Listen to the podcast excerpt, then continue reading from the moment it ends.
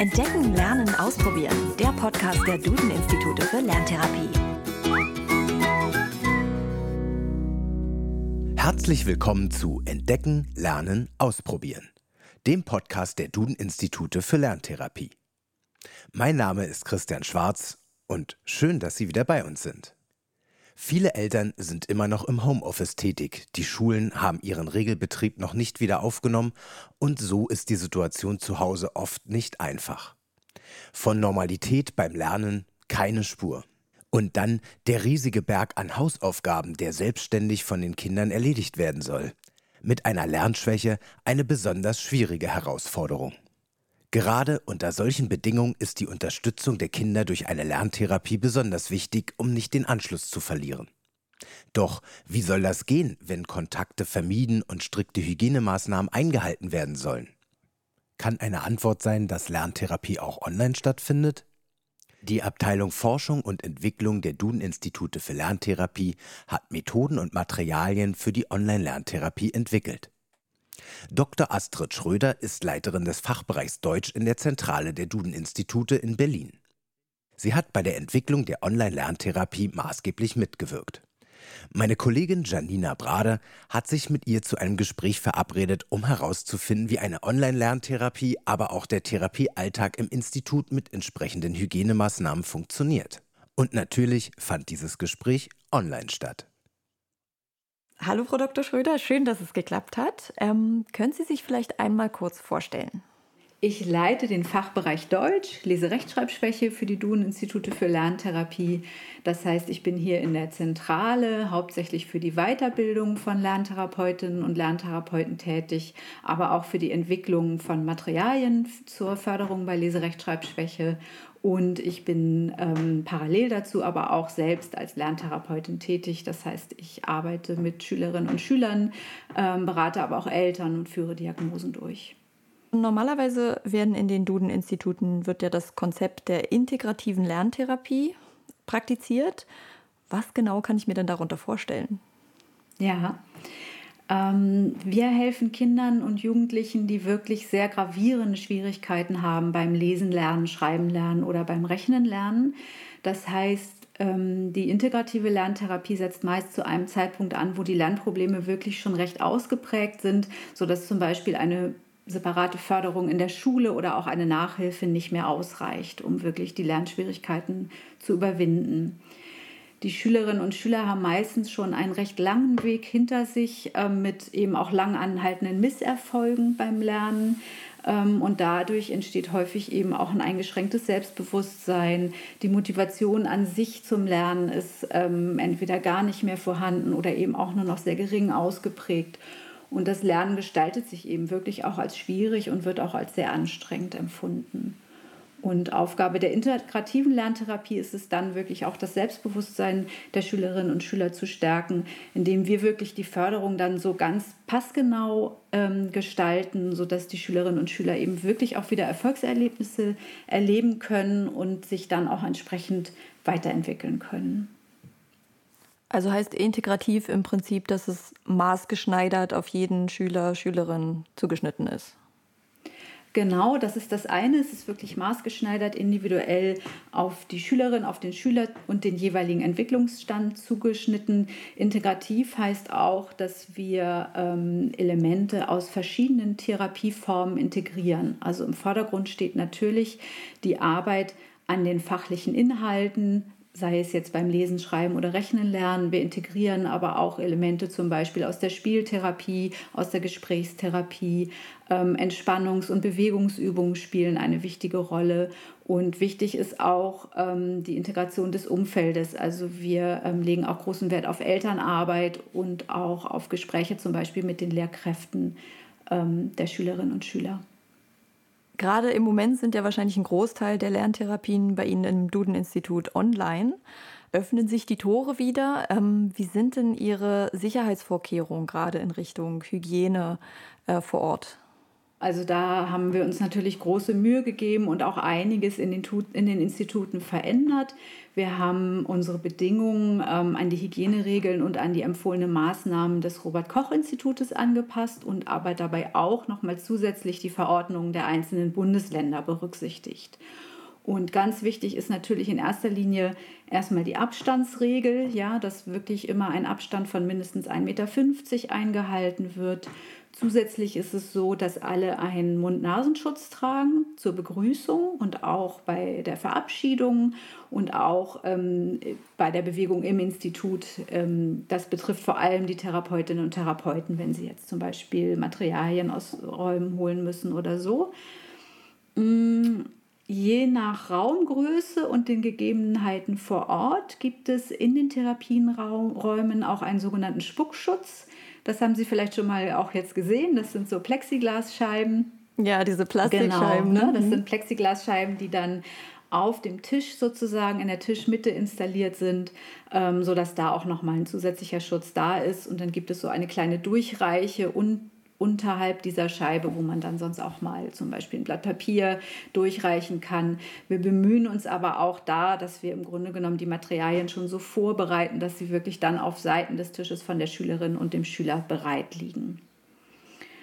Genau, wichtig ist natürlich, dass wir nach jeder Therapiestunde dann sowohl die Spuckschüsse als auch die Tische nochmal gründlich reinigen und die Räume, in denen die Therapien stattfinden, werden selbstverständlich auch regelmäßig gelüftet.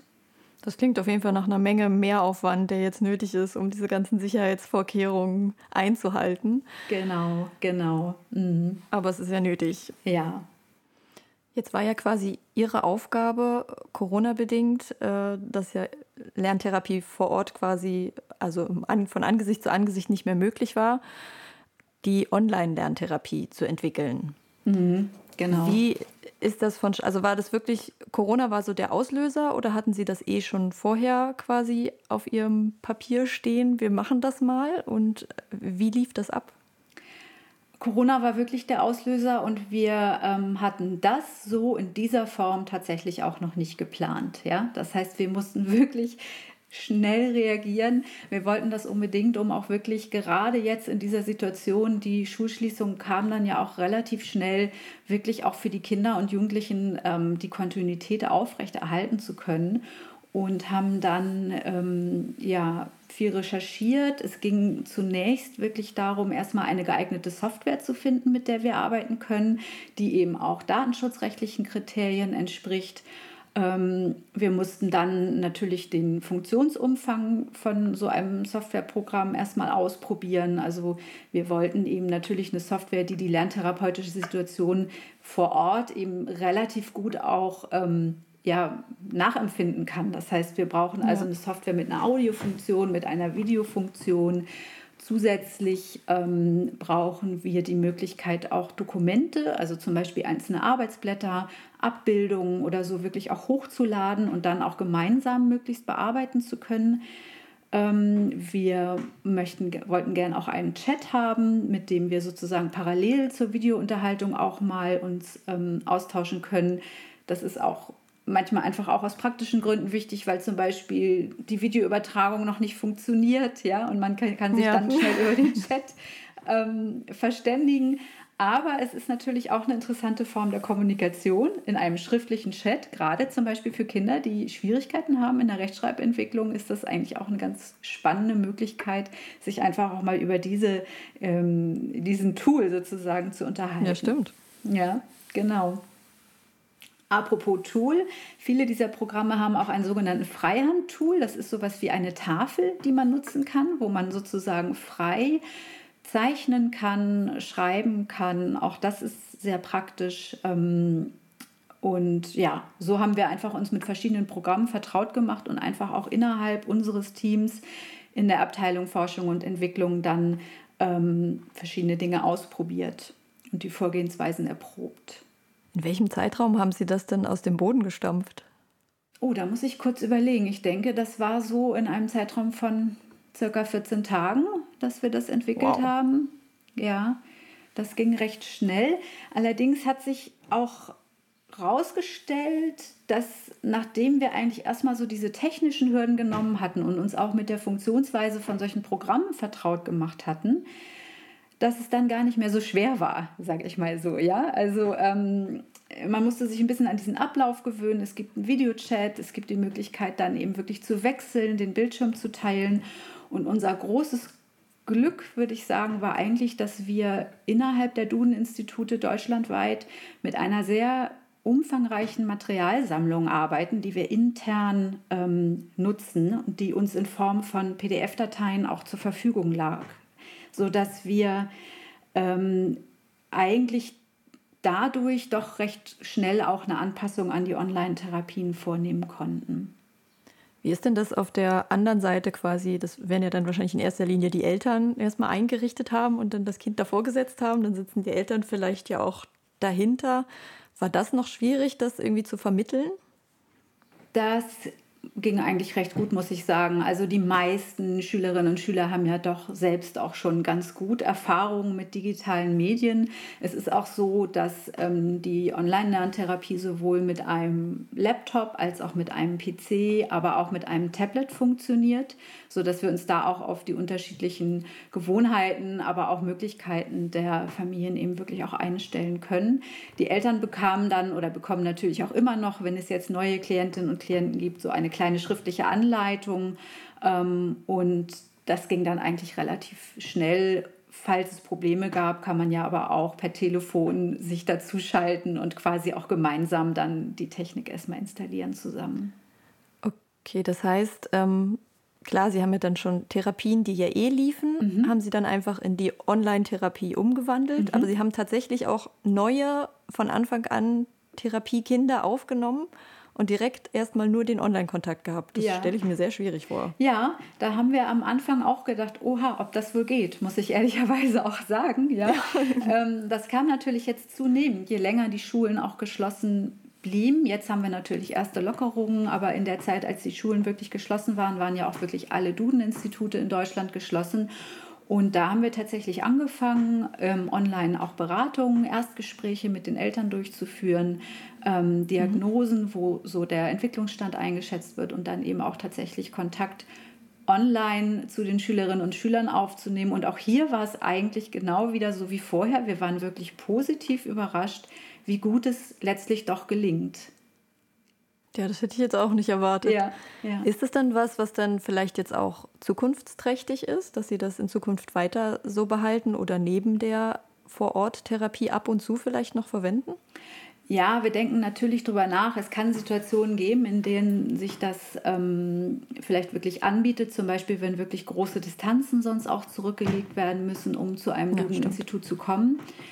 Ähm, präferieren äh, würde ich immer noch die Vororttherapie. Ja, also das muss man natürlich sagen. Der persönliche Kontakt an sich, der fehlt uns natürlich schon.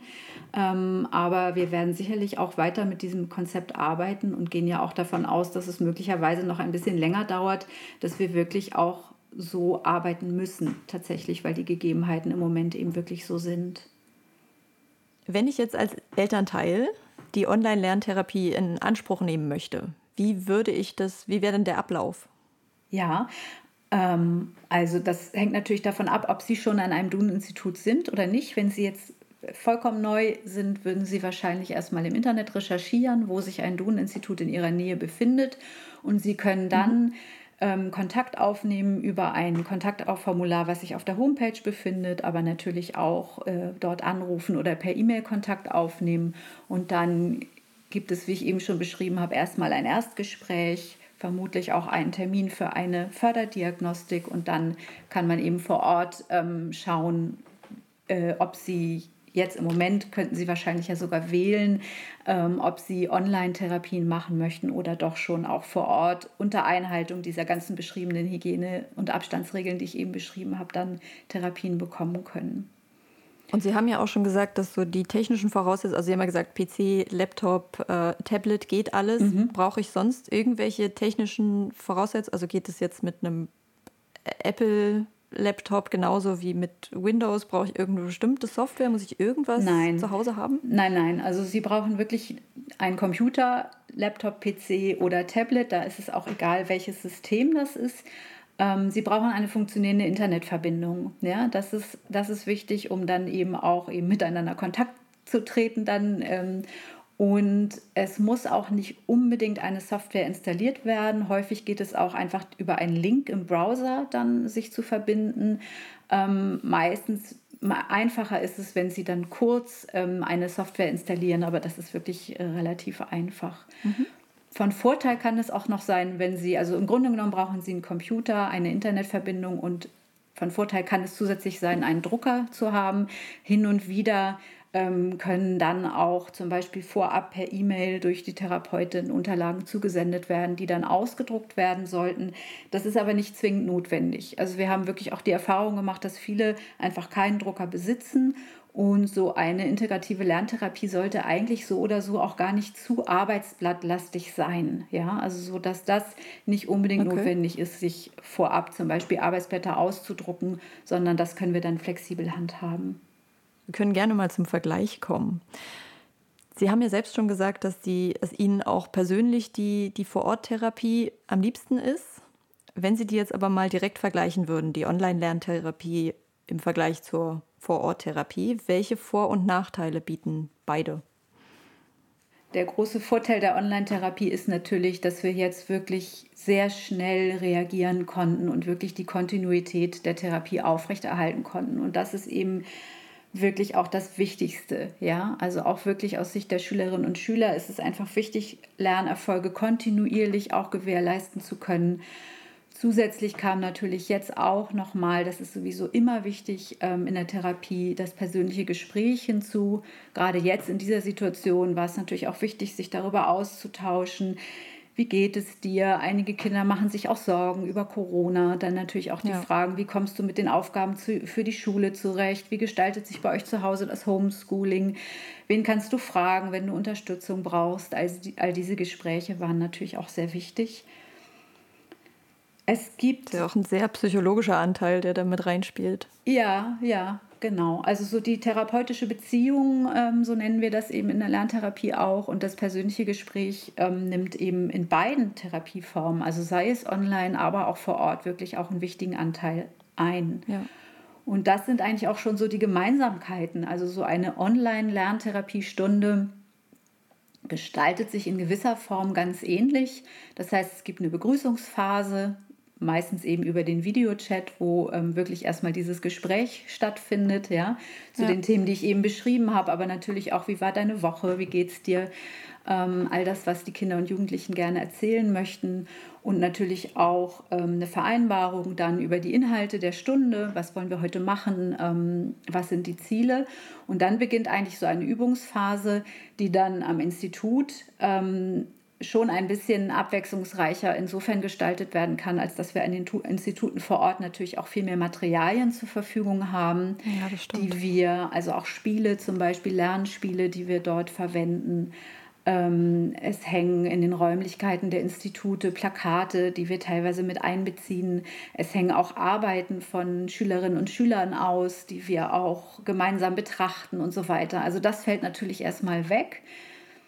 Ähm, gleichzeitig haben wir jetzt aber eben wirklich auch viele Materialien entwickelt, die wir auch digital zeigen können, mit denen wir arbeiten können. Man kann über diese Funktion des geteilten Bildschirms eigentlich auch ähm, ganz unterschiedliche Aufgaben ähm, anbieten. Also wir können Texte lesen, ähm, Überschriften einfügen, Wörter markieren. Man kann kleine mhm. Bild- oder Wortkärtchen hin und her schieben. Es können Dinge gezeichnet werden. Und es ist sogar auch möglich, ähm, Spiele zu spielen. Auch da ähm, haben wir eigentlich auch wieder viel von den Schülerinnen und Schülern gelernt, die vielleicht manchmal doch auch ein bisschen erfahrener waren als wir im Umgang mit digitalen Medien. Und dann so ein Vorschlag wie, komm, wir spielen jetzt Memory, wo ich dachte, ups, wie soll denn das jetzt gehen? Ähm, äh, geht dann eben letztlich auch doch, indem man sich zum Beispiel beschreibt, ich nehme jetzt die Karte, die dritte von links oder so. Ähm, aber auch da haben wir wirklich jetzt angefangen, auch so digitale Arbeitsblätter zum Beispiel in Form eines Memories zu entwickeln, wo wir dann mhm. am Bildschirm anklicken können äh, und die jeweiligen Kärtchen hochheben können. Das ist doch schön, dass sich die Schüler-Lehrer-Perspektive auch mal wandeln kann. Genau, genau. Also ich denke, so die Medienkompetenz hat sich wirklich auf beiden Seiten wirklich weiterentwickelt. Und ich glaube auch, diese Hürde, ähm, dass man denkt, eigentlich kann gar nicht so gut eine Nähe hergestellt werden. Auch darin waren aus meiner Sicht die Schülerinnen und Schüler manchmal auch vielleicht schon ein bisschen routinierter, ja. Ähm, mhm. vielleicht auch, weil sie selbst in ihrem Alltag äh, häufiger doch so kommunizieren, auch mit ihren Freunden zum Beispiel über Videoanrufe, ähm, sodass da eigentlich doch relativ schnell eine Nähe entstanden ist. Gibt es aber nichtsdestotrotz Kinder oder Jugendliche, für die eine Online-Lerntherapie nichts ist?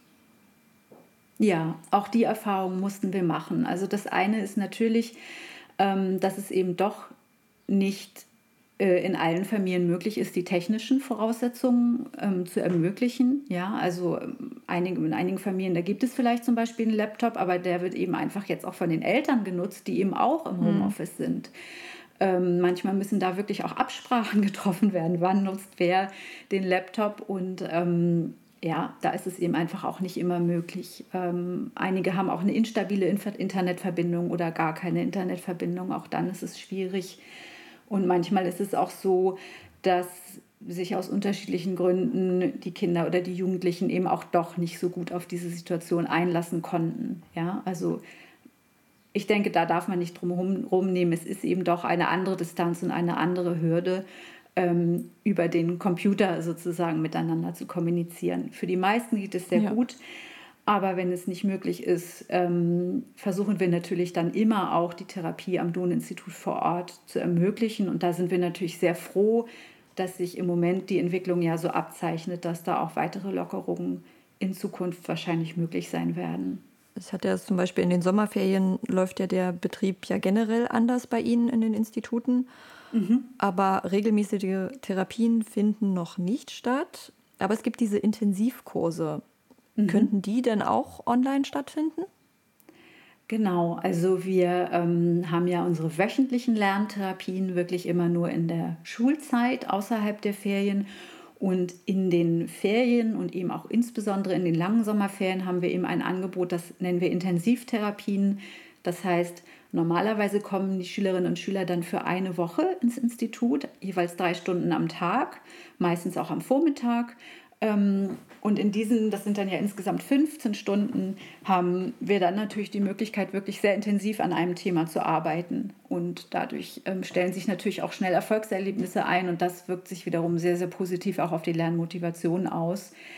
Ähm, wir möchten jetzt im Sommer auch diese Intensivtherapien an den Instituten anbieten. Das wird sicherlich sehr, sehr unterschiedlich sein, wie das möglich ist dann tatsächlich vor Ort. Und insofern arbeiten wir jetzt auch an einem Konzept, auch Intensivtherapien online anzubieten. Und wir haben auch bereits in den Osterferien ähm, schon positive Erfahrungen damit gesammelt. Wichtig ist natürlich, ähm, das kennen wir ja auch alle selbst, drei Stunden sozusagen vorm Rechner oder am Bildschirm zu sitzen, ist natürlich auch anstrengend. Das heißt, da ähm, bemühen wir uns eben wirklich auch viel Abwechslung zu schaffen. Es werden natürlich auch Pausen eingeplant und mhm. auch so, auch in einer sozusagen einstündigen oder 50-minütigen lerntherapeutischen Einheit ist es so, dass wir zum Beispiel auch immer zwischendurch ähm, Entspannung und Bewegung mit einbauen. Also es ist nicht so, dass man die ganze Zeit wirklich nur am Bildschirm arbeitet, sondern eben mhm. auch, wie gesagt, es gibt Auflockerungen durch Spiele, durch, ähm, ja, durch alle möglichen anderen Dinge und so wird es dann auch in der Intensivtherapie sein. Dann vielen lieben Dank für das sehr intensive Gespräch, äh, Frau sehr Dr. Gern. Schröder. Und ähm, dann wünsche ich Ihnen einen wunderschönen Tag. Vielen Dank, Ihnen auch. Das Thema Online-Lerntherapie ist offensichtlich ein spannendes neues Feld. Vielleicht eine positive Entwicklung, die aus diesen schwierigen Zeiten hervorgeht. In Stuttgart öffnet übrigens Ende Juni ein neues Duden-Institut für Lerntherapie seine Tore. Dabei wird es sogar eine Online-Eröffnung geben. Und nach den Sommerferien wenden wir uns noch einmal diesem Thema zu. Dann sprechen wir mit einer Institutsleiterin und einer Familie über ihre ersten Erfahrungen mit der Online-Lerntherapie. Um Ihre Fragen, Probleme und Erfahrungen rund um das große Themengebiet Lernschwäche soll es übrigens auch in einer unserer nächsten Episoden gehen. Haben Sie Fragen zur Lernschwäche Ihres Kindes? Gibt es Themenbereiche, die Sie gerne einmal von Experten erklärt haben wollen? Oder brennt Ihnen einfach eine Alltagssituation beim Üben mit Ihrem Kind auf der Seele? Zusammen mit verschiedenen Experten wollen wir auf Ihre Fragen und Anregungen eingehen, Hilfreiches aus dem Alltag teilen und ganz direkt zu Ihren persönlichen Fragen Antworten und Inspiration liefern. Also schreiben Sie uns bitte einfach eine E-Mail an podcast.duden-institute.de und schildern Sie uns Ihre Situation und Ihre Fragen. Und natürlich hoffen wir, dass Ihnen die heutige Episode und unser Podcast gefällt. Wenn das so ist, dann abonnieren Sie uns, erzählen Sie Ihren Freunden davon, teilen und liken Sie uns. Wir freuen uns, wenn Sie nächste Woche wieder zuhören bei Entdecken, Lernen, Ausprobieren.